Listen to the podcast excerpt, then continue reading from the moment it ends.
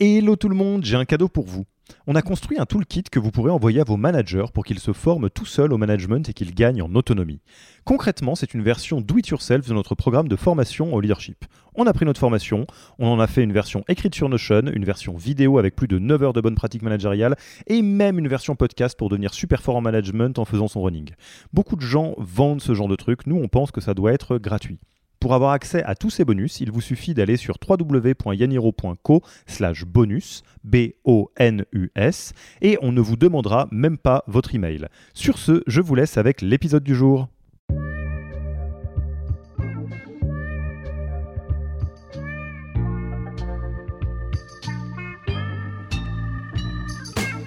Bonjour et bienvenue dans le podcast du Human Factor. Je m'appelle Alexis Eve et tous les mercredis, je vais à la rencontre des startups les plus véloces pour rentrer en détail dans les bonnes pratiques RH qui leur permettent de faire du facteur humain un levier de croissance plutôt qu'un risque. L'espace de travail a changé quelque part d'objet. Là, désormais, c'est pas uniquement des postes de travail pour être derrière un ordinateur. Le Human Factor, ce n'est pas qu'un buzzword, c'est aussi le nom de notre premier livre les clés de l'alignement entre associés, d'une organisation adaptée ou encore de la bonne relation à son travail. The Human Factor, c'est 100 pages de retour terrain des plus belles startups et de bonnes pratiques actionnables. Si vous voulez en savoir plus, allez tout simplement sur www.yaniro.co book, B-O-O-K. On met le lien dans la description de l'épisode. Pour l'heure, je vous laisse avec l'invité d'aujourd'hui et vous souhaite une bonne écoute. Bonjour Christophe, comment vas-tu? Bonjour Alexis, très bien et toi? Eh ben ça va très bien. Euh, là, au moment où on enregistre, on est vendredi matin, la fin de la semaine euh, arrive un petit peu, il fait un peu moins chaud que le week-end dernier, et j'ai le plaisir de, commencer la journée euh, à tes côtés, Christophe. Ça me fait très plaisir hein, parce que tu as accepté notre invitation sur le podcast du Human Factor de Yaniro et je t'en remercie. Eh ben, je suis ravi d'être avec vous également. Alors, Christophe, euh, si on, les, auditeurs auditrices ont cliqué sur l'épisode, ils ont une petite idée euh, de, quelle est ta boîte et puis euh, aussi de quoi on va parler, mais peut-être qu'il y a encore des personnes là-bas, dans le fond, j'en doute, mais bon, qui ne savent pas ce, que, ce que fait Mano Mano. Pour commencer par le commencement, est-ce que je ne te laisserai pas te présenter rapidement ainsi que Mano Mano à, à l'heure où on se parle? En 2022, comment on pitch Mano Mano?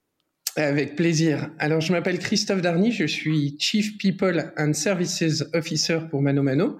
J'ai rejoint Mano Mano il y a quatre ans. Alors, qu'est-ce que Mano Mano? Mano Mano, c'est le leader européen digital de tout l'univers de la maison. Donc, sur la verticale euh, euh, bricolage, jardinage, euh, déco. Aujourd'hui, Mano c'est un site qui fait plus de 1,2 milliard d'euros de ce qu'on appelle de business volume, avec plus de 4000 marchands qui vendent en ligne donc des produits de maison. Euh, on a plus de 50 millions de visiteurs uniques par mois et 7 euh, millions de clients euh, par mois sur les six pays européens où on opère, c'est-à-dire la France, la Belgique, l'Espagne, l'Italie et puis l'Allemagne et le Royaume-Uni. Euh, donc voilà, et en fait Mano Mano, moi j'ai rejoint il y a 4 ans, et il y a 4 ans on était, euh, on était 250, aujourd'hui on est plus de 1000 employés, donc c'est une, une croissance très forte qui pose évidemment beaucoup de, beaucoup de challenges hein, en termes de culture, de structuration de cette entreprise pour accompagner l'hypercroissance business. Et euh, Mano Mano a toujours été euh, euh, fidèle, j'ai envie de dire, à ses valeurs en essayant de construire une entreprise autour de deux piliers qui sont le pilier business, cette aventure entrepreneuriale incroyable, et un pilier humain, c'est-à-dire euh, vouloir garder l'humain au cœur en mettant chacun voilà à sa juste place. Et c'est un pilier humain, ben, non seulement pour nos mano mano, nos mano et manas, j'allais dire, mais aussi pour nos pour nos marchands c'est-à-dire que bah, nos marchands, on les accompagne dans cette aventure digitale pour qu'ils puissent faire grandir leur business. Et c'est aussi vis-à-vis de nos clients, que ce soit nos clients euh, B2C, c'est-à-dire les clients comme, euh, comme toi et moi, ou les clients B2B, c'est-à-dire les pros et de nombreux artisans voilà, qui viennent sur notre plateforme pour trouver bah, ce dont ils ont besoin par rapport à un univers qui est très technique. Donc voilà, Mano Mano, c'est un double projet business et humain sur cette verticale de l'univers de la maison. Et alors j'aime bien ces deux jambes euh, business et, humain. Euh, bah, déjà, je, résonne très fortement par rapport à ça. Euh, je, n'essaye pas de me faire embaucher spectaculairement chez Mano Mano au travers d'un podcast, je vous rassure. mais ça me donne l'envie de, rentrer un tout petit peu plus, peut-être rapidement, sur ton parcours, parce que business et humain, ça rime un peu avec ce que toi tu, fais, non?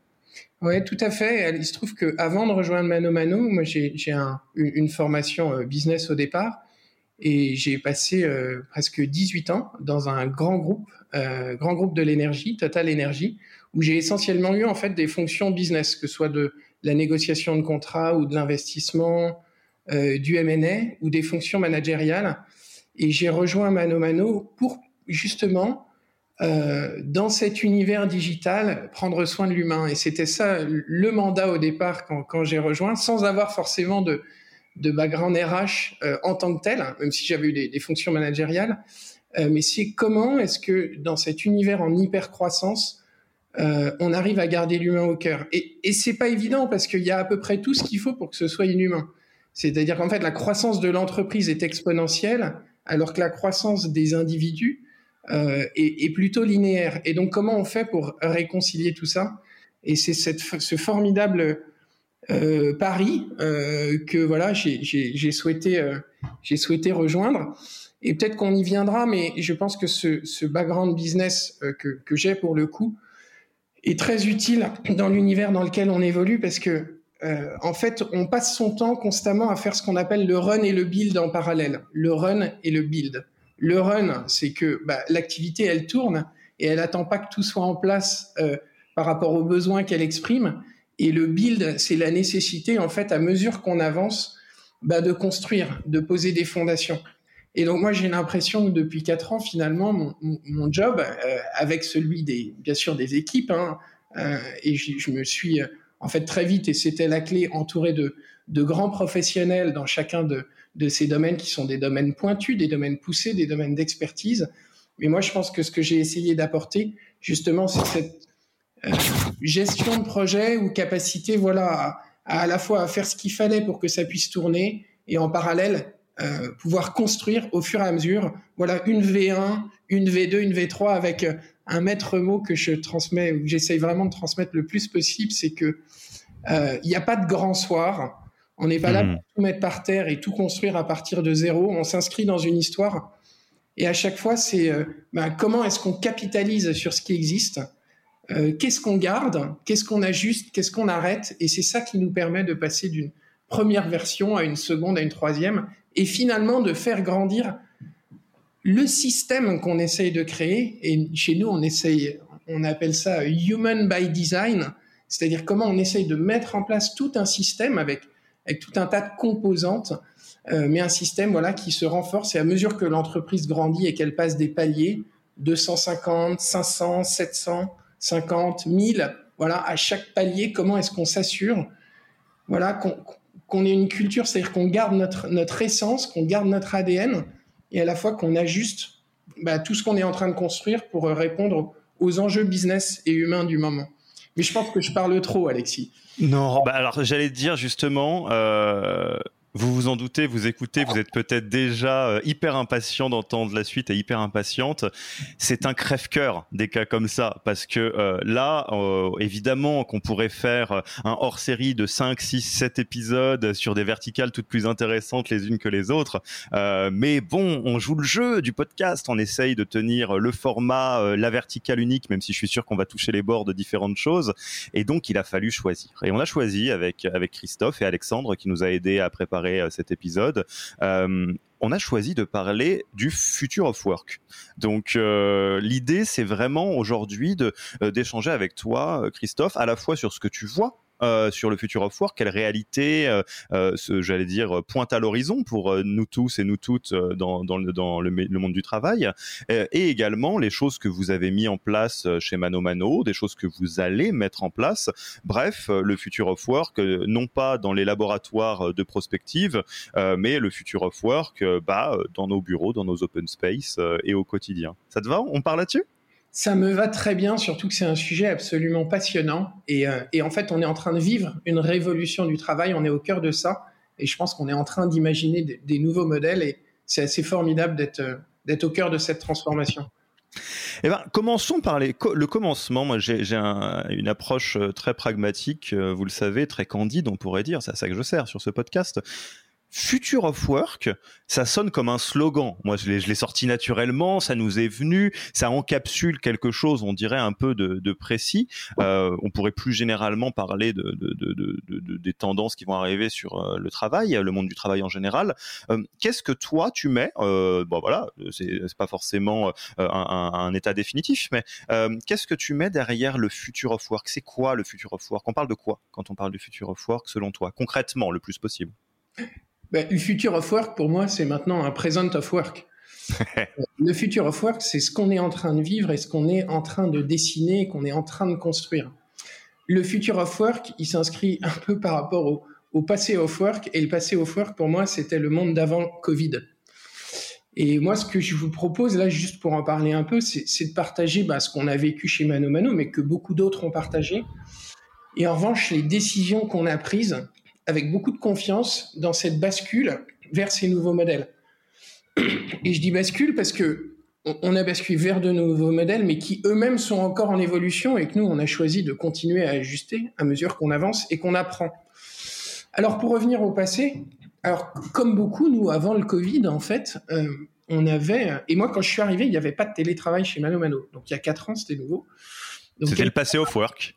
C'était le passé off work, très présentiel avec une assez grande réticence par rapport à ces sujets-là. Moi, j'ai été surpris en arrivant justement dans une, dans une start-up. C'était encore une start-up, on va dire, à l'époque, qui abordait la phase scale-up, mais donc il n'y avait pas, et on a euh, timidement, j'ai envie de dire, lancé un premier, un, premier jour de télétravail. Bon, rien d'exceptionnel jusque-là. Sauf que euh, il y a eu plusieurs choses qui nous ont fait accélérer, en fait, sans qu'on s'en rende compte. C'est que après avoir, donc on avait un siège à Paris, mais on a ouvert deux bureaux coup sur coup à Bordeaux et à Barcelone.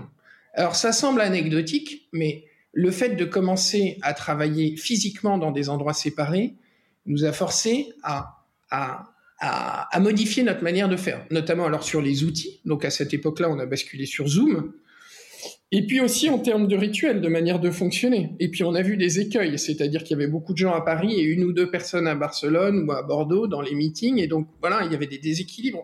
On, cherchait. Mais cette, cet éclatement physique, j'allais dire, a été de pair avec en parallèle une politique du travail qui se met en place. Donc un jour, puis on, on est passé à deux jours. Mais le fait qu'on soit éclaté physiquement ou sur différents sites et qu'en même temps, doucement, on se mette au télétravail, fait qu'on commence à tâtonner. On prend des nouveaux outils, on commence à comprendre comment tout ça fonctionne, doucement. Et puis je me souviens coup sur coup avant le Covid, on a eu une, méga grève qui a eu Et ça, pareil, c'est étonnant, mais ça a été un facteur d'accélération. C'est-à-dire qu'il y a des meetings qui devaient avoir lieu, qui n'ont pas pu avoir lieu physiquement et qui ont commencé à avoir lieu à, distance. Puis alors évidemment, le truc assez exceptionnel qui nous est arrivé à tous, c'est quand en mars, du jour au lendemain, il a été décidé de passer en confinement total. Et là, c'était intéressant. Moi, j'avais demandé à tous les collaborateurs, d'une part, qu'on mette en, place des chaînes WhatsApp euh, d'information euh, pour pouvoir euh, réagir quasiment en temps réel sur ce qui se passait en étant chez soi. mais aussi, j'avais demandé à ce que tous les collaborateurs prennent leur, leur portable, leur laptop, pour rentrer chez eux le soir. Euh, parce qu'on avait déjà vu des gens qui étaient empêchés de revenir au travail, etc. Donc là, on hmm. expérimentait, on commençait à expérimenter une forme de mobilité, mobilité permanente en fait. Voilà. Et puis du jour au lendemain, il y a eu voilà en 24 heures, ça a été une annonce euh, le jeudi soir. Le vendredi, on a fait les derniers réglages. Mais littéralement, toute l'entreprise a, a, basculé au 100% remote, ce qu'on appelle le remote. Euh, euh, euh, du, jour au lendemain. Et, contrairement à d'autres, nous, on a été très chanceux, et puis ça montre la, résilience du modèle digital, mais alors qu'on était un peu dans l'expectative, notre activité, en fait, elle a accéléré.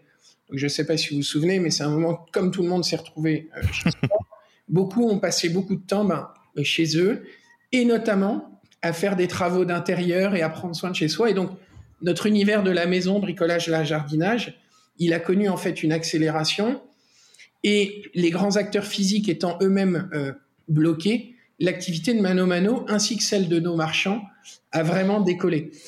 Et donc nous, on a pu tester comment est-ce qu'on faisait tourner l'entreprise en 100% remote, mais pas avec une activité standard, avec une activité multipliée par deux.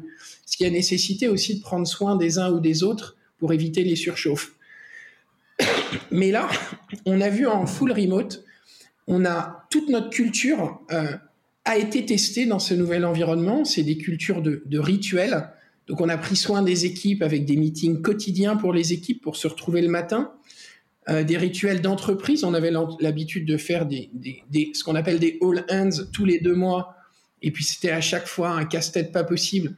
Bah là, on l'a mis en place tous les vendredis pendant une demi-heure pour sentir, alors qu'on était tous éclatés physiquement, mais sentir le cœur de la boîte fonctionner, notre communauté vivre ensemble. Et puis on a, dans toute cette période-là, full, full remote, ben, testé et appris ce que c'était que des meetings sur Zoom à répétition, euh, un travail asynchrone avec une, une j'allais dire l'écrit qui a pris de plus en plus de place. Et donc voilà. Donc ça, c'est l'histoire. Et alors, ce qui est très intéressant, je trouve, à partir de là, je ne sais pas si ce que je dis est exceptionnel dans le sens où beaucoup ont vécu ça. Nous, on a vécu ça avec une activité, encore une fois, accélérée et la chance d'être monté en puissance sur les basiques avant ce confinement. Et donc, ce qui a été super, moi, j'ai trouvé, c'est que dans les 18 mois qui ont suivi, en fait, on a eu l'occasion de tester beaucoup de choses. On avait testé le full présentiel, puis le full remote. Et en fait, on est passé après dans ce mode hybride, où on a commencé à déconfiner, on déconfinait certains pays, après ça revenait, il y avait des règles, ça changeait, certains restaient chez eux et tout ça. Et moi, j'ai trouvé ça assez fabuleux, parce qu'on a vu ce que c'était que le, le mieux du remote, et le mieux du présentiel. Et en fait, on avait dans nos mains la possibilité de construire le meilleur des deux mondes, ce qu'on appelle, et pour moi c'est ça, le future of work, un, univers du travail hybride. Et c'est super parce que à mesure qu'on avançait, on a vu les angles morts. On a vu les angles morts du remote. Euh, il y a des angles morts conscients et des angles morts inconscients. Hmm. L'angle mort conscient, c'est le fait que bah, factuellement, les communautés, elles vivent moins si elles se retrouvent pas. Euh, nos équipes, elles ont plus de mal à vivre si tout se fait en remote et s'il n'y a pas ces moments informels, physiques, où on se retrouve autour d'un verre, ou etc. Et puis, il y, a des, il y a des angles morts inconscients, dont on n'a pas individuellement forcément conscience, c'est-à-dire le fait de rester chez soi, de rester isolé. Sans s'en rendre compte, on peut en fait se couper un peu du monde, des équipes, du collectif. Et donc voilà, on a pu voir ces angles morts et voir quels outils il fallait mettre en place pour les, euh, euh, pour les combler. de la même manière, sur le présentiel, bah, les angles morts du présentiel, on les connaît, hein, les transports, la complexité à revenir. On a vu que euh, permettre aux uns et aux autres une forme de flexibilité, ben nous, ça rentre complètement dans notre, dans notre approche, qui est une approche vraiment de confiance envers chacun, et puis d'essayer d'offrir le meilleur cadre de travail possible. Bah, on le sait, le fait de pouvoir choisir comme on souhaite les temps où on est physiquement présent, des temps où on travaille de chez soi, c'est assez unique. Et donc, ben, après avoir vécu ce présentiel, ce full remote et cette phase hybride où on a testé plein de choses, ben, nous, avec beaucoup de conviction et de confiance, on s'est dit, OK, il est temps qu'on bascule et qu'on invente le système dans lequel on va être. Moi, j'ai trouvé ça absolument génial et dans mon rôle de CPO, euh, de Chief People, là j'ai senti que c'était quelque chose sur lequel, bah, évidemment, on avait un rôle clé à jouer, mais il fallait qu'on soit acteur, qu'on soit catalyseur et qu'on soit euh, un peu en avant-garde en disant ok, euh, on est prêt et, j'ai la confiance qu'on est prêt et en tant que boîte, on peut y aller. Hmm. Et donc c'est ce qu'on a fait. Alors que beaucoup de boîtes disaient il faut revenir au monde d'avant, il y en a même qui ont disait à l'époque il faut retourner au travail ça faisait deux ans que les gens ils travaillaient, ils travaillaient beaucoup de chez eux, donc c'était un non-sens. Et là, à ce moment-là, on s'est dit, ok, comment on construit le système dans lequel on va vouloir être? Et c'est ce qu'on a appelé nous, euh, on, l'a nommé parce qu'on aime beaucoup nommer les choses, ça fait partie de notre culture. On l'a appelé work atome. En fait, comme un atome, et c'est très important cette image, c'est qu'il y a un noyau et puis il y a des électrons autour. Mais c'est pas des électrons libres qui se baladent partout, c'est des électrons qui voilà, qui sont coordonnés autour d'un projet, d'un noyau, et avec une forme d'atomisation de notre manière de travailler, mais une cohérence d'ensemble. Et alors notre système, comment il fonctionne ben, on a Attends, je, je, je j'ai plein de trucs à, te dire ah. avant là. là, j'ai l'impression d'être auditeur du podcast. non. non, non, non, non, mais tu, tu rigoles, c'est génial. Mais en fait, j'aimerais juste avant, euh, parce que là, on va rentrer dans le système après de, de Work Atom. Euh, et il y a deux trois trucs que j'aimerais euh, que j'aimerais te, te partager, comme peut-être la manière dont moi je reçois ça et, et peut-être ce que ce que j'entends. Il y, a plein de trucs que je trouve très intéressants dans ce que tu dis. La, première, c'est euh, comment dire ça? Il y a une citation, je ne sais plus à qui elle est attribuée, qui dit le futur est déjà là, il n'est juste pas euh, distribué uniformément. Et, c'est intéressant parce que la flexibilité du travail, euh, même en 2018, 2017, des choses comme ça, il y avait déjà des personnes qui faisaient ça, il y avait déjà des, petits animaux bizarres euh, qui faisaient du digital nomadisme tout seul, il y avait même des structures qui avaient travaillé en full asynchrone, enfin, il y avait plein de choses qui se passaient. et, on s'est tous retrouvés dans une situation à, être forcés de l'autre côté en, en remote, moins pendant quelques temps. Euh, et euh, là aussi, on n'était pas dans la flexibilité, mais on était dans un, paradigme forcément différent. Et là encore, c'était pas réparti de manière uniforme parce que vous, vous étiez dans un cas de figure dans lequel par la force des choses, votre activité euh, demeurait très forte, voire même était plutôt avec le vent dans le dos. et, ce que j'aime bien, c'est vraiment l'idée que, que tu dises que, un, le future of work, peut-être c'est intéressant de pas le voir comme euh, quelque chose de futuriste au sens, science-fiction, de le voir que le futur il est déjà là, parce que le future of work, on peut déjà se dire oui, alors à quel point euh, l'IA va pouvoir euh, faire des choses. Et oui, il y a déjà des choses comme ça. Et, même quand on fantasme sur un certain nombre de choses comme la flexibilité du travail, l'IA, il y a beaucoup de choses qui sont déjà en cours de, route quand on regarde.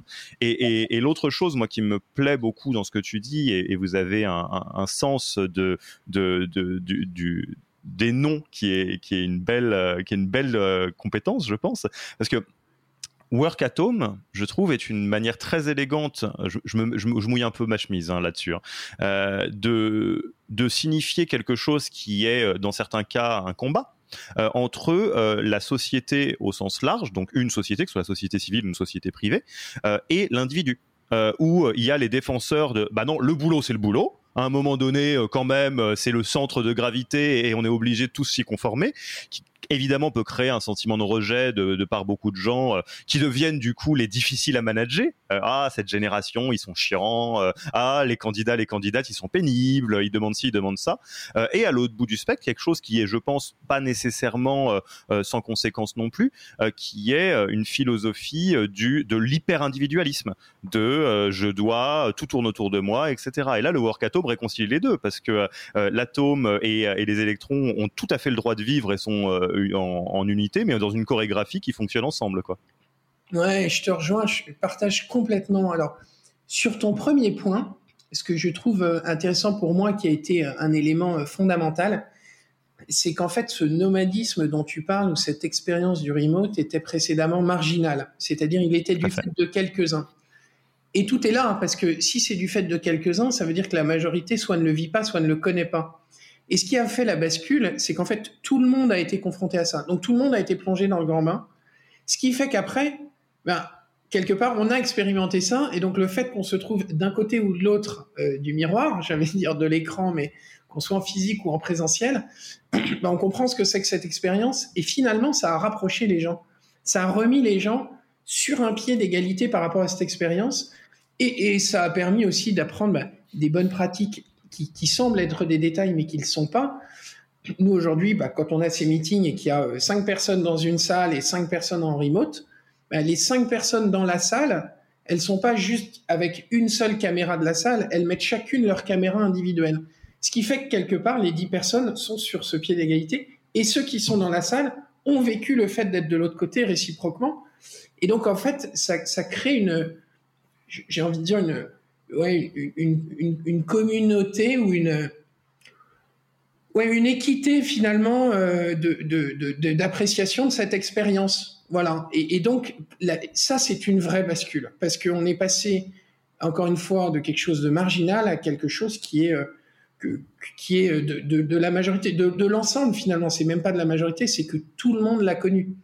Voilà. Et puis, euh, euh tu parles effectivement de l'IA, etc. Je ne sais pas vers quoi tout ça nous amènera, mais la fluidité, je trouve, des outils maintenant à notre disposition est, assez remarquable. On peut se connecter de n'importe où, n'importe comment.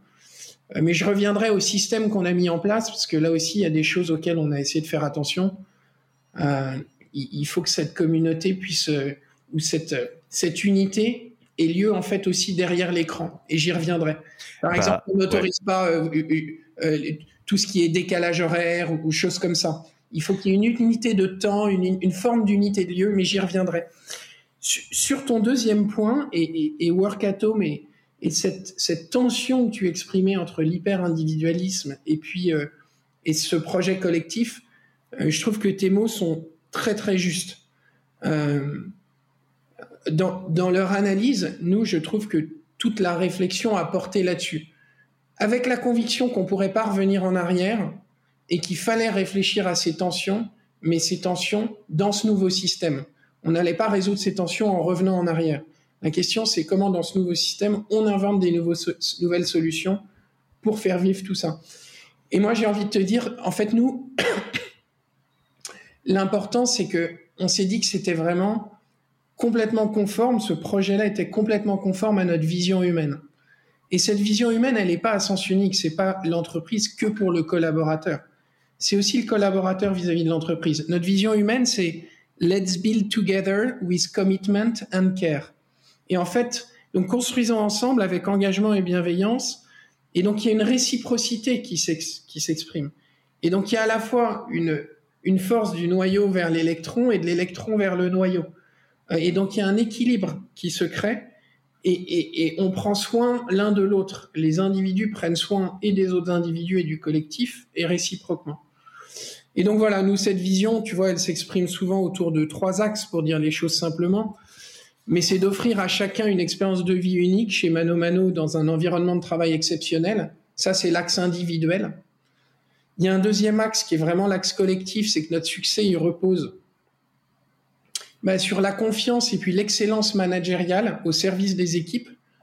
Donc là, on essaye vraiment de mettre en place bah, des principes de des principes de subsidiarité, d'organisation, euh, des organisations qui font confiance euh, à l'individu. Tu vois, ça c'est l'axe collectif.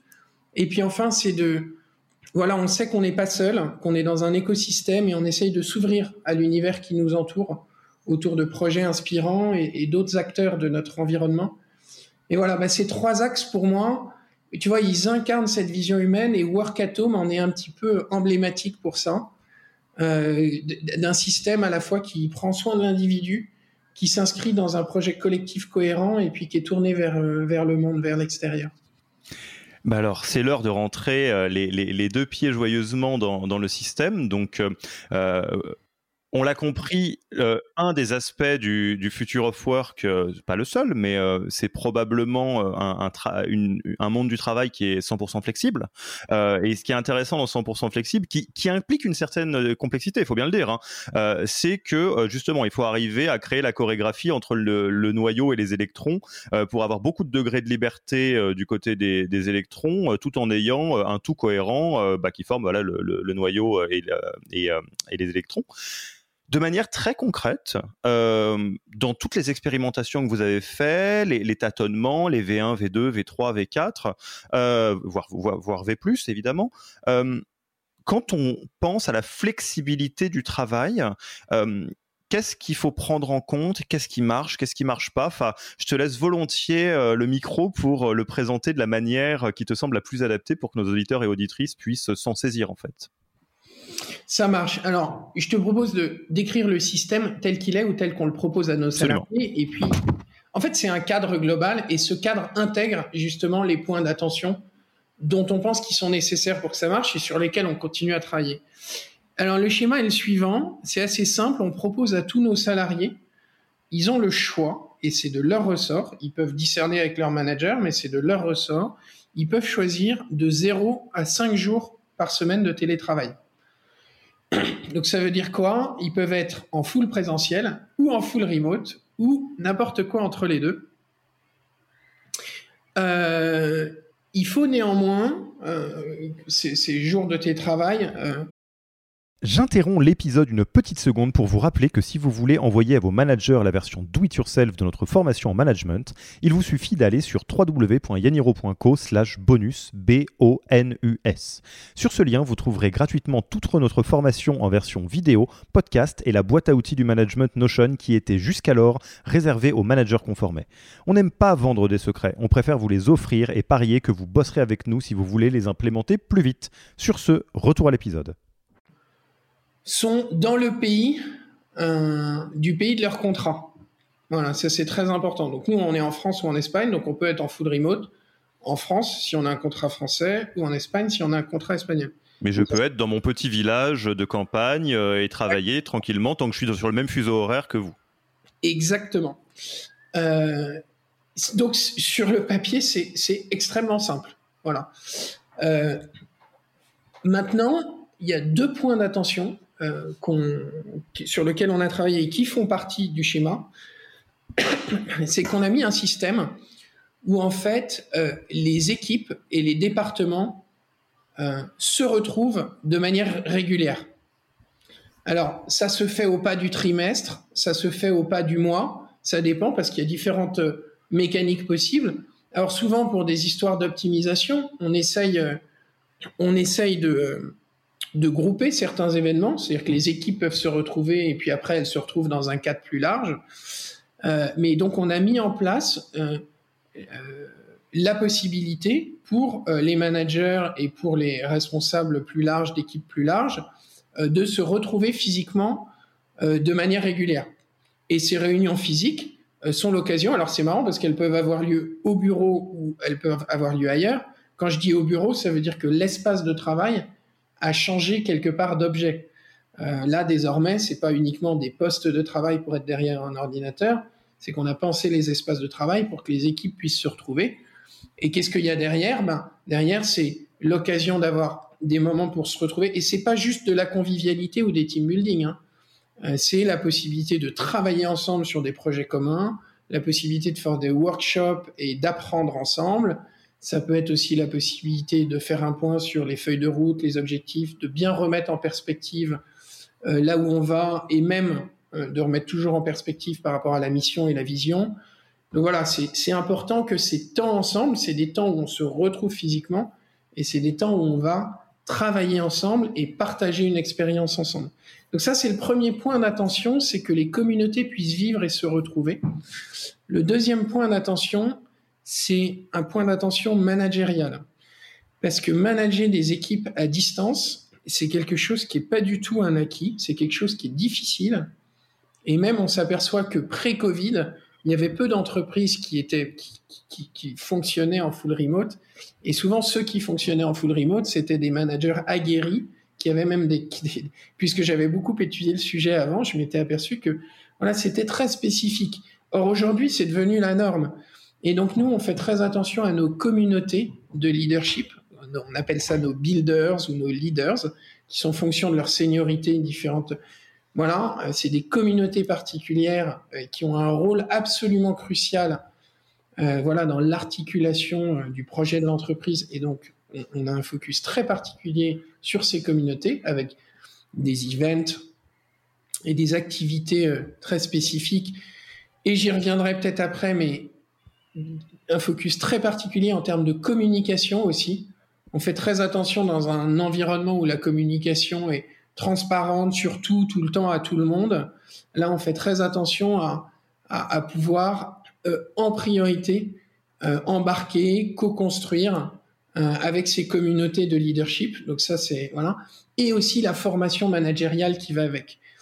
Donc c'est des espaces pour pouvoir échanger sur les meilleures pratiques, euh, c'est une formation managériale qui se veut très robuste dans un environnement où il y a beaucoup de nouveaux qui rejoignent l'entreprise et où on est à distance. Donc, bah, on a profité aussi de tout ce qu'offre la digitalisation pour pouvoir euh, avoir des, des onboarding managériaux sur à la fois les meilleures pratiques, mais aussi la manière dont ça fonctionne chez Mano Mano.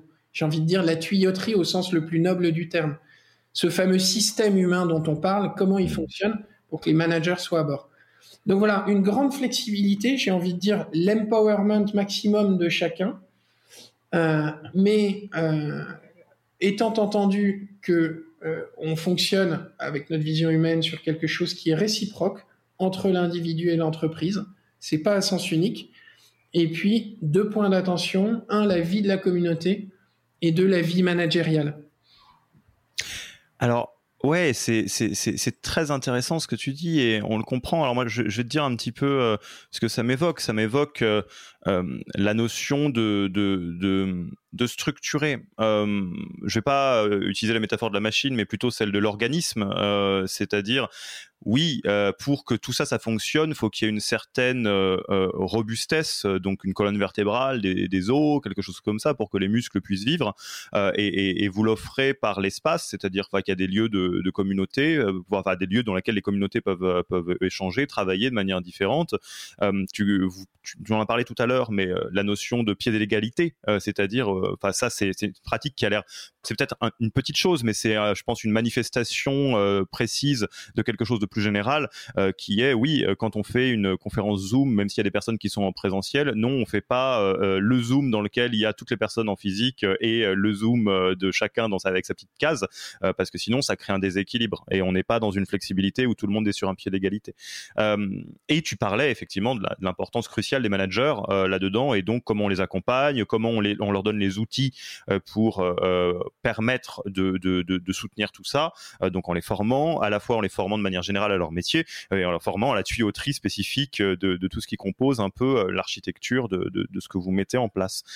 Moi, j'ai plein de questions, évidemment, euh, des, questions euh, plus générales, des questions plus précises. Euh, la première qui me vient, c'est, tu as raison, la notion de flexibilité.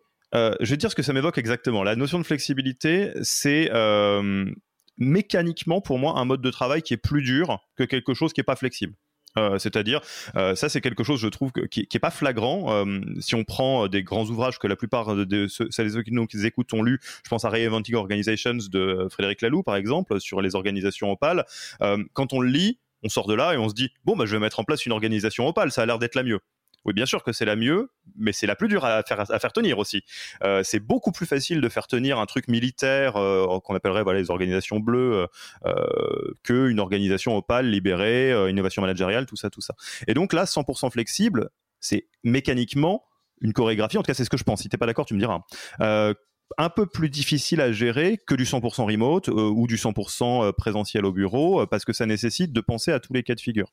Au-delà de ton avis sur ce point-là, moi, ma question, c'est quand on veut faire du 100% flexible ou quand vous avez expérimenté sur le 100% flexible, qu'est-ce qui est apparu comme des effets de bord euh, qui ont nécessité d'ajuster un petit peu euh, le cadre pour que ça tienne? En gros, euh, comment est-ce que le remote pouvait tirer un petit peu la couverture à lui et où on s'est dit ah bah non si on fait du 100% flexible faut faire attention à ça et à l'inverse comment le présentiel peut tirer la couverture à lui et on se dit non non attends 100% flexible ça veut dire que on recrée un système qui est uniforme pour tout le monde.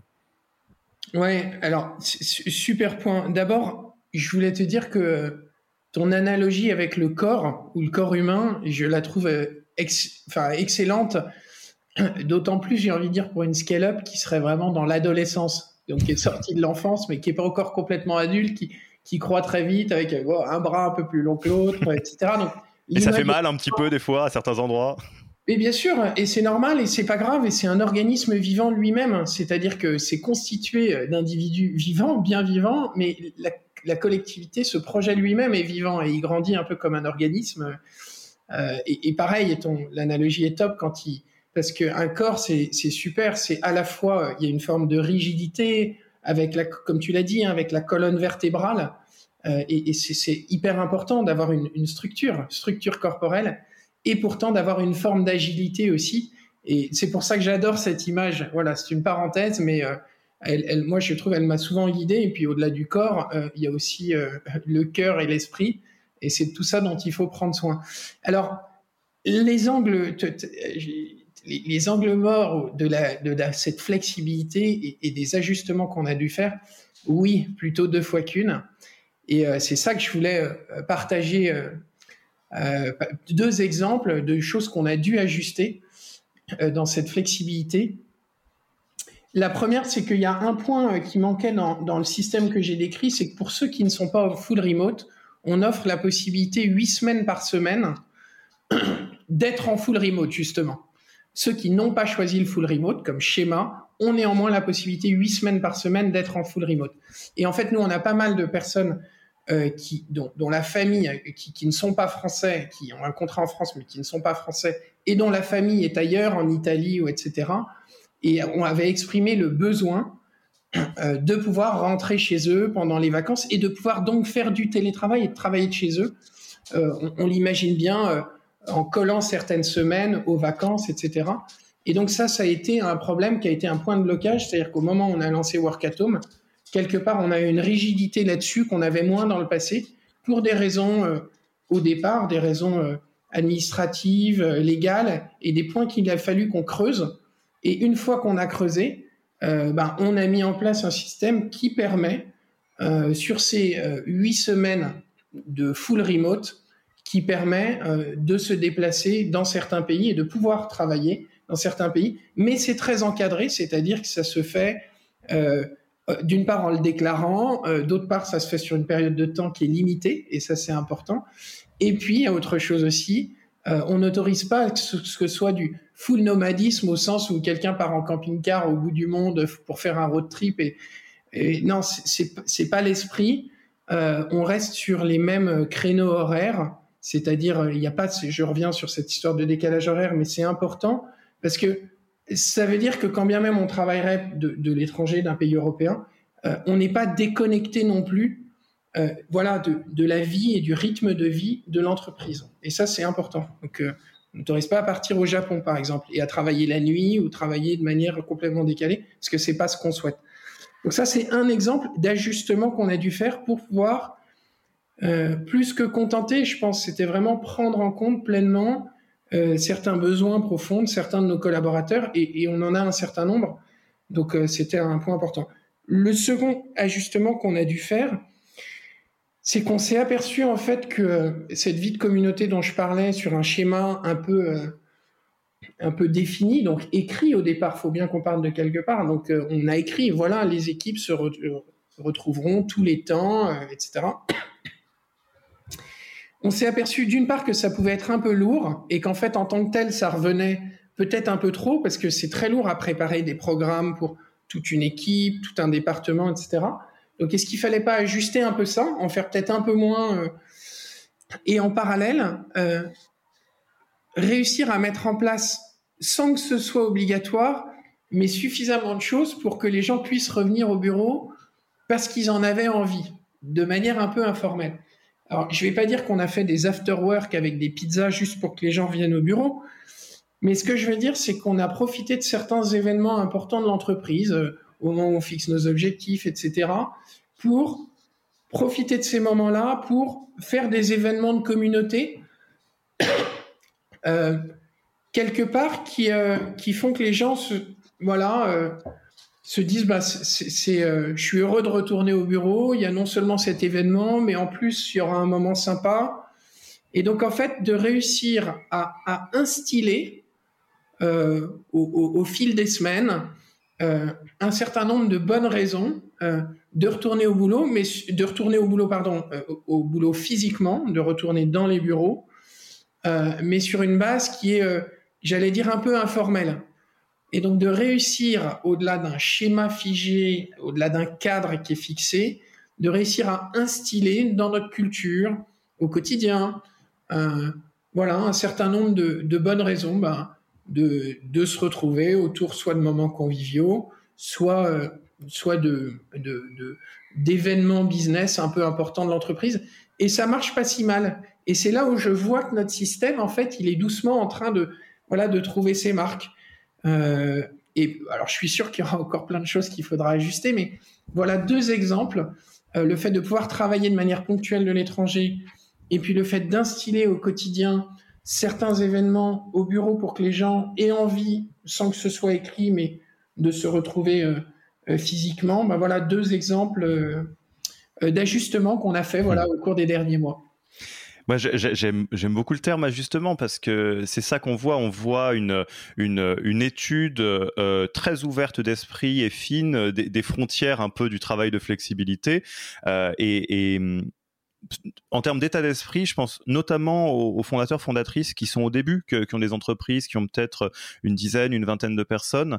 Euh, je pense que c'est intéressant d'y aller euh, étape par étape parce que euh, mettre tout en même temps, ça peut être très compliqué. Euh, des fois, on peut se dire, euh, euh, j'ai des souvenirs, bah, je pense, je vous renvoie à l'épisode qu'on avait fait au, début de, de, Jam avec Marjolaine, qui disait, et c'est, elle le disait elle-même, ça la faisait un peu rigoler, de dire, bah moi j'étais sorti, j'avais mon expérience professionnelle, une c'était stage, j'avais pas aimé du tout parce que je trouvais ça hyper contraignant, et donc quand j'ai monté ma boîte, j'ai voulu créer la boîte du bonheur dans laquelle tout le monde fait ce qu'il veut, et, et, tout le monde fait ce qu'il veut, bah on n'est pas sur un organisme, on est plutôt sur une espèce de soupe primitive qui, qui flotte parce qu'il n'y a pas de structure. Donc, euh, on a envie de, de, de, faire confiance dans, les, dans, dans ses collaborateurs et collaboratrices, mais en fait, la question c'est pas la confiance, la question c'est aussi la, la, structure. Et là, ce que je vois, c'est de dire, bah voilà, on, essaye de préparer, de présenter quelque chose qui est le plus flexible possible. Et s'il y a quelque chose, comme tu le disais, dans, l'adolescence, qui vient grincer un peu, qui vient euh, poser question, on le regarde euh, et on regarde où est-ce qu'on bouge un peu la, frontière. Ah oui, c'est vrai, bah, vous avez envie d'aller travailler deux semaines en Italie, ça s'entend. Vous avez envie d'aller euh, faire six mois en camping-car au Japon en, décalé et pas pas avec euh, comment ça, avec pas de réseau, etc. Ça va être un peu plus compliqué avec la vie de communauté. Donc ça, c'est la première chose que j'aime beaucoup. Et la deuxième, moi, c'est quand on y pense, c'est radicalement simple, mais je trouve ça fantastique. C'est de se dire, bah, une des raisons numéro une, une des manières euh, très simples de, maintenir euh, et de faire vivre une, belle vie de communauté dans, dans le travail, bah, c'est que les gens aient quelque chose à y trouver et aient envie de le faire. Euh, et euh, ça, ça rejoint une philosophie qu'on peut retrouver. Peut-être que ça vient un peu de, ton, passé business, je ne sais pas. Mais de euh, mettre quelque part autant d'énergie à contenter ses collaborateurs et collaboratrices et à leur apporter de la valeur et du plaisir qu'on le fait avec ses clients. Parce que c'est la même chose. Ouais, tout à fait. Non, non, mais je suis, je suis tout à fait d'accord. Non, mais rien à rajouter. je suis complètement d'accord avec, euh, avec ce que tu as dit. Et, alors, moi, j'ai un dernier point. On pourrait vraiment le regarder dans tous les sens, mais il y a un point qui me semble être un point. Euh, comment je pourrais dire? Technique au sens euh, précis sur lequel la, vie flexible est pas simple, c'est la notion de la communication. la communication, ça, je, te dis la manière dont moi je représente les choses et ce qu'on a vu dans les différentes entreprises avec lesquelles on travaille ou dans nos propres expérimentations. Il y, y, a quelque chose qui est à peu près indépassable, c'est que pour qu'une une organisation tienne, il faut du relationnel entre ses membres. Euh, il faut pas quelque chose de d'éclaté où là ça recrée de l'individualisme au sens pas très positif du terme, ou en tout cas ça crée pas du lien, de la chaleur, euh, de la camaraderie, de l'engagement collectif, etc. et euh, quand on est dans les mêmes locaux, vu qu'on est des êtres communicants, bah, ça se fait un peu tout seul. Euh, c'est-à-dire la plupart du temps, on communique d'une manière ou d'une autre, formellement, informellement. on crée des points extraordinaires. On se dit bon bah voilà, en fait, on se voit quand même, machin. en distanciel, la partie remote, c'est moins simple parce que ça nécessite d'être accompagné comme chorégraphie. Euh, c'est-à-dire, bon, faut faire peut-être un Slack, tu parlais des WhatsApp que vous avez créés, etc. Et en flexible, j'imagine que c'est encore une autre paire de manches parce que euh, moi, j'ai déjà entendu, je ne vais citer personne évidemment, euh, quelque chose du genre, ah bah oui bah en même temps tu l'as pas ça cette information tu l'as pas eu mais t'étais pas dans nos locaux euh, à un moment donné si tu veux être engagé faut que tu sois là. Ce qui recrée un déséquilibre ou quelque part on dit qu'on est 100% flexible mais qu'au bureau euh, c'est mieux qu'à distance. Donc toi euh, enfin vous avec les équipes et tout mano mano comment vous avez structuré ça?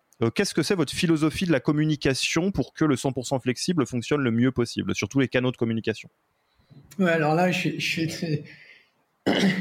c'est un sujet qui est vraiment compliqué. Alors, loin de moi l'idée de dire, voilà, c'est comme ça qu'il faut faire, et etc., et de donner des leçons sur le sujet. C'est juste ce que vous avez fait. Hein, ben, on, l'a fait, je sais pas si on l'a fait, mais on essaye de le faire, et de toutes les manières, c'est une nécessité. Euh, et ce qui compte en communication, c'est pas tant le finger, finger pointing ou de dire, bah, t'as pas, pas reçu. Ce qui compte, c'est d'être sûr que le message est émis correctement, et surtout qu'il est reçu correctement.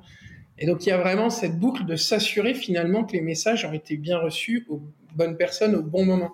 Alors je trouve qu'on fait face en général et en particulier avec le remote à deux, euh, à deux choses difficiles.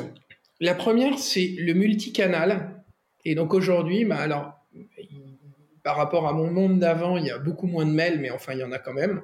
Donc il y a le mail, il y a le Slack, il y a le WhatsApp, il y a le téléphone, il y a Telegram, et donc je pourrais encore continuer comme ça. Et en plus, à chaque fois avec des groupes qui peuvent être différents euh, d'un canal à l'autre. Euh, et donc, il faut jongler avec ça, ce multicanal. Le deuxième truc auquel on est confronté, moi que je trouve particulièrement difficile, c'est l'instantanéité. Et donc, en fait, je prends un exemple, mais sur Slack, vous pouvez poster un message extrêmement important qui concerne la vie de la boîte, qui concerne des éléments. Je me souviens lors du Covid, hein, c'était vraiment des communications majeures, etc. Et vous postez ça, et trois minutes après, quelqu'un qui va poster un message anecdotique. Et donc, en fait, euh, l'information, du fait de cette instantanéité, d'une part, est, est uniformée, c'est-à-dire que tout est mis au même niveau, et en plus, il y a un risque qu'elle se perde dans les limbes du fil de la com. bah, sur Slack, quand vous partez en vacances et que vous revenez, si vous voulez lire toute l'information, il faut remonter dans les fils. Et donc, c'est compliqué tout ça. Voilà, donc multicanal avec des multigroupes et puis instantanéité, uniformisation, c'est les deux gros sujets. Alors, est-ce qu'on a des recettes pour ça? Humblement, je n'ai pas envie de dire qu'on a des recettes. Euh, Ou des trucs que vous avez vus qui marchent pas. On peut le prendre dans l'autre sens. Ou qui peuvent poser problème. Non, ce qu'on a, euh, je, crois qu'il y a la clé, c'est d'essayer de sacraliser certaines choses, euh, de sacraliser. Donc, on a effectivement euh, quelques groupes euh, qui sont sacralisés et d'essayer sur ces groupes euh, qu'il y ait toujours le même type d'information qui circule parce qu'on y sait qu'on va y trouver des choses importantes et non anecdotiques et qu'on sait que s'il y a des choses qui sont postées là-dessus, c'est qu'elles vont nécessiter une attention particulière ou une action. Donc, par exemple, on a créé des, channels Slack pour chacune de nos communautés de leadership, pour nos communautés managériales. voilà. Euh, un deuxième, deuxième, deuxième type, c'est que quand j'ai des informations ou on a des informations particulièrement importantes, on va la poster sur différents canaux. On va la poster sur différents canaux euh, euh, Slack et on va la doubler par mail. parce que c'est vrai que culturellement, il y a des gens qui sont plutôt l'un, plutôt l'autre, etc. Donc, pour être sûr de maximiser la chance que ça impacte. Euh, et puis dans les canaux de communication, au-delà de ce qui est, pardon, je l'ai pas mentionné, mais au-delà de ces, canaux euh, numériques qui existent euh, et qui permettent l'asynchrone, c'est-à-dire qui permettent de, de, délivrer un message, euh, pas forcément exactement au même moment. Je peux poster un message qui sera lu dans 10 minutes ou dans 2 heures. Donc ça, c'est les canaux, mail, WhatsApp, Slack et compagnie. Mais je pense que euh, il y a aussi quelque chose qu'il faut surtout pas sous-estimer. Ce sera peut-être mon troisième type. C'est les moments. Euh, c'est des moments d'entreprise ou des moments d'équipe de communication euh, euh, ad hoc ou, ou même réguliers. Nous, on a des compagnies meetings qui maintenant ont lieu à peu près une fois toutes les deux à trois semaines. Ben, on se sert de ces moments-là qui sont sacralisés pour passer les messages importants. Euh, et là, on est certain qu'on a 600, euh, 700 personnes derrière un écran et que là, il y a des messages importants qui vont pouvoir être délivrés. Donc, ne pas sous-estimer aussi une communication. C'est pas juste un message écrit, ça peut prendre différentes formes. Et donc, elle peut être une communication sur des choses importantes, peut vraiment être pensée pour pouvoir euh, informer au bon moment et de manière cascadée un certain nombre de communautés, de leaders, puis l'ensemble de l'entreprise autour de meetings dédiés pour ça. Hmm. Voilà, c'est pas parfait, mais euh, enfin, on a. C'est ce que c'est vos, vos, études sur le sujet jusqu'à jusqu'alors. Voilà. Euh, écoute, Christophe, c'était super. Euh, merci beaucoup pour euh, ce partage. Je te propose qu'on qu'on passe tranquillement à, à, la fin de, de cette interview. Euh, Première question, est-ce qu'il y a un livre, un podcast, un blog que tu recommanderais aux auditeurs et auditrices, pas nécessairement euh, euh, en relation avec euh, ce dont on vient de se parler, mais que tu aimerais recommander Alors, il y, en a, il y en a deux. Le premier, c'est Work Rules de Google. J'ai pas lu 15 livres sur les RH en tant que tel, mais je dois dire que j'avais lu celui-là avant de prendre mes fonctions et je l'avais trouvé remarquable. Euh, pour plusieurs raisons, parce qu'il est extrêmement complet, qu'en fait, il aborde tous les grands, les grands volets de ce à quoi on est confronté, avec beaucoup de, à la fois une manière très analytique d'appréhender les sujets avec de la data un peu à la Google, et à la fois, je trouve, avec une profondeur de réflexion humaine sur certains sujets qui n'est pas démenti dans tout le bouquin et je le trouve très facile à lire. Ça m'arrive de le reprendre pour relire un, chapitre. Donc, euh, je ne sais pas s'il a souvent été conseillé, mais moi, il, m'a, je l'ai trouvé intéressant. Et j'aimerais partager un second livre qui est euh, Chemin de traverse d'Emmanuel Faber. C'est un livre qui date un peu, mais qui a pour moi été une grande source d'inspiration dans le rôle qu'a l'économie euh, avec entre les lignes ce double projet business et humain alors c'est dit avec, euh, avec ses propres mots, c'est très bien écrit, c'est au regard de toute une grande expérience.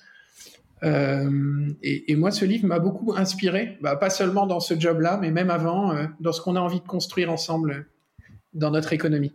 Super. Est-ce que tu as un, tool ou un bon plan à partager aux auditeurs et auditrices? Un bon plan, je crois que la dernière partie de notre discussion sur la communication, c'est pas un bon plan en tant que tel, mais c'est un peut-être une reco, mais c'est vraiment de, de jamais sous-estimer ça et, de alors la communication interne fait ou non partie du scope people, ça dépend un peu des organisations. Euh, soit c'est dans votre scope et, voilà, soit ça ne l'est pas et donc travailler très très étroitement avec cette fonction-là, parce que pour moi, euh, le quand même je dis pas que c'est le cœur de la culture, mais la manière dont la culture vit se fait quand même essentiellement via de la communication entre les gens. Et donc, euh, ben, dans ce projet commun, le fait de nommer les choses, le fait de pouvoir le partager, le partager de la bonne manière aux bonnes personnes et d'y être toujours vigilant, c'est vraiment pour moi un, euh, un point d'attention constant. Voilà. Je, suis obligé de, sauter là-dessus. C'est pour pas que ça passe inaperçu. C'est ce que tu disais, hein, de démoyenniser tout ça et de remonter un petit peu une information. Nommer les choses, ça fait une différence fondamentale. C'est-à-dire, mettez-vous à la place de, quelqu'un qui travaille chez Mano Mano. Euh, Qu'est-ce qui est plus facile euh, de, contacter son manager en disant euh, ouais alors par rapport au work at home j'aimerais faire ci j'aimerais faire ça ou de dire bah je vais travailler plutôt en Lorraine parce que tu comprends etc. Et oui, le fait de nommer ça permet de faire vivre les choses. Donc moi je, suis 100% d'accord avec ça. Et enfin tu, tu connais notre tradition. Tu en es toi-même issu hein, parce que ça nous permet de faire un petit coucou à, à Sandrine qui avait souhaité te proposer de, te passer le micro euh, pour un, futur euh, épisode. Euh, toi, à qui est-ce que tu le passes? Tu es à ma place. Qui invites-tu Alors, venant moi-même du monde business, ce serait une proposition, même si tu as souvent reçu des gens du, monde des people et du monde des RH. moi, ce serait une, une proposition, mais je trouverais ça très intéressant d'avoir des fondateurs ou des CEO ou même d'autres gens de la, de la, de la, d'équipes de direction, des CTO ou des CEO, justement pour parler des RH. Et donc, euh, sans avoir de nom à te proposer, ce serait une, une, une, invitation éventuellement à faire venir euh, d'autres gens issus d'autres domaines, justement pour, pour parler des RH, de ce qu'ils attendent finalement des RH, plus largement que les RH, de la culture people et de pourquoi c'est important euh, dans le succès d'un projet business. Et puis peut-être, alors plus concrètement, une proposition. Nous, on travaille étroitement avec une association qui s'appelle Linked Out et qui s'occupe de la réinsertion professionnelle de personnes qui ont connu des, des phases de, de, de, grandes difficultés dans leur vie. Euh, et on accueille chez Mano Mano, euh, dans le cadre d'un certain nombre de programmes, voilà des, gens qui font partie de cette association. C'est une association canon qui s'appelle Linked Out. Et je t'invite bien volontiers à contacter Jean-Marc Potvin, qui est le fondateur, pour qu'il vienne euh, vous parler de tout ça, parce que je trouve que c'est un, un regard miroir sur nos organisations qui est passionnant et je suis sûr qu'il aura plein de choses passionnantes à partager. Voilà, Alexis. Eh ben, Jean-Marc, euh, déjà première chose, parmi l'ensemble des options euh, que Christophe avait en tête, c'est à toi qu'il pense et à LinkedOut. Donc euh, déjà en tant que tel, je pense que c'est un, joli un joli message. Et d'autre part, ben écoute, Christophe va poser le micro et le casque et te le passe bien volontiers. Donc si tu le souhaites, tu seras le bienvenu pour nous parler de LinkedOut dans et de, différents sujets dans ce podcast. Christophe, c'était un vrai plaisir, moi, de démarrer mon vendredi à tes côtés et de pouvoir partager tout ça aux auditeurs et auditrices de, donc de The Human Factor. je te remercie beaucoup pour ton temps, ainsi qu'à Alexandre qui nous a aidé à préparer tout, tout ceci. et puis, il me reste plus qu'à te souhaiter une bonne continuation et à la prochaine. Merci beaucoup. Au revoir, Alexis. Au revoir. Merci d'avoir écouté cet épisode. S'il vous a plu et que vous ne voulez rater aucun nouvel épisode, abonnez-vous à la newsletter en allant sur le site www.yaniro.co. Et à mercredi prochain pour le prochain épisode. Merci d'avoir écouté cet épisode. Petit rappel, si ce n'est pas encore fait, pour accéder à notre formation en management dans sa version gratuite, il vous suffit d'aller sur www.yaniro.co slash bonus, B-O-N-U-S. Vous y trouverez gratuitement toute notre formation en version vidéo podcast et la boîte à outils des meilleures pratiques du management dans un Notion récapitulatif. Et on ne vous demandera même pas votre email. Profitez bien de cette formation gratuite, envoyez-la à tous vos managers et à mercredi prochain pour un prochain épisode.